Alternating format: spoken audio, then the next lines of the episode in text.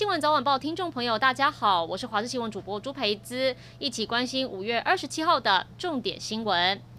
急诊医师魏志伟在脸书上写下，有癌末妇人因为疫情等不到床位，渐渐在急诊停止呼吸心跳，旁边有妇人的家属陪伴道别，医师也帮妇人盖上被子，结果离世的妇人眼角竟然渗出泪水，让很多民众看了文章感到非常难过。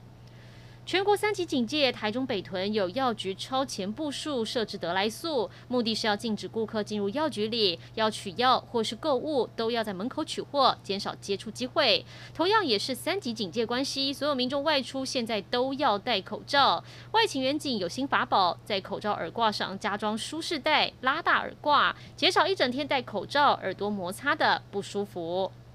严防色情行业，假关门真营业成了防疫破口。云林警方查缉红灯区，结果在东市乡查获了一个嫖客跟两名女子在进行交易。另外，南投埔里还有五个人聚集在民宅里面打麻将，虽然他们都有戴口罩，但全是来自不同住处，通通被函送卫生机关采罚。疫情升温，民众减少外出，外送量跟着成长，但就怕病毒透过这样的途径传播。高雄市长陈其迈宣布，大楼一律设置取物区，禁止外送员上楼。而记者实际询问，外送员普遍认为这样比较安心，但却也担心有些大型货品顾客会搬不动。同时，还有连锁素食店外送员自备桌椅，抵达送餐地点后就将餐点放在上面，保持社交距离，通知顾客下来取餐。被网友大赞防疫一点都不马虎。台北市社会局日前宣布，社区老人共餐服务暂时停办，但疫情期间弱势长辈的用餐到底该怎么解决？台北市中情里的里长方和生将原本的共餐改为公餐，工作团队跟志工每天送出将近一百八十个便当，让有需要的长辈在疫情严峻当下，依旧能够吃到热腾腾的饭菜。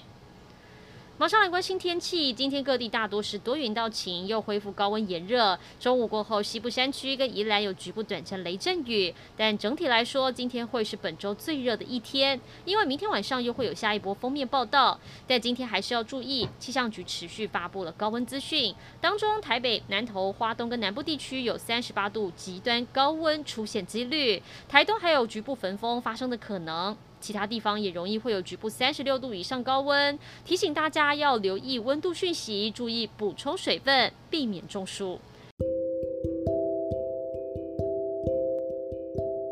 以上就是这一节新闻内容，感谢您的收听，我们再会。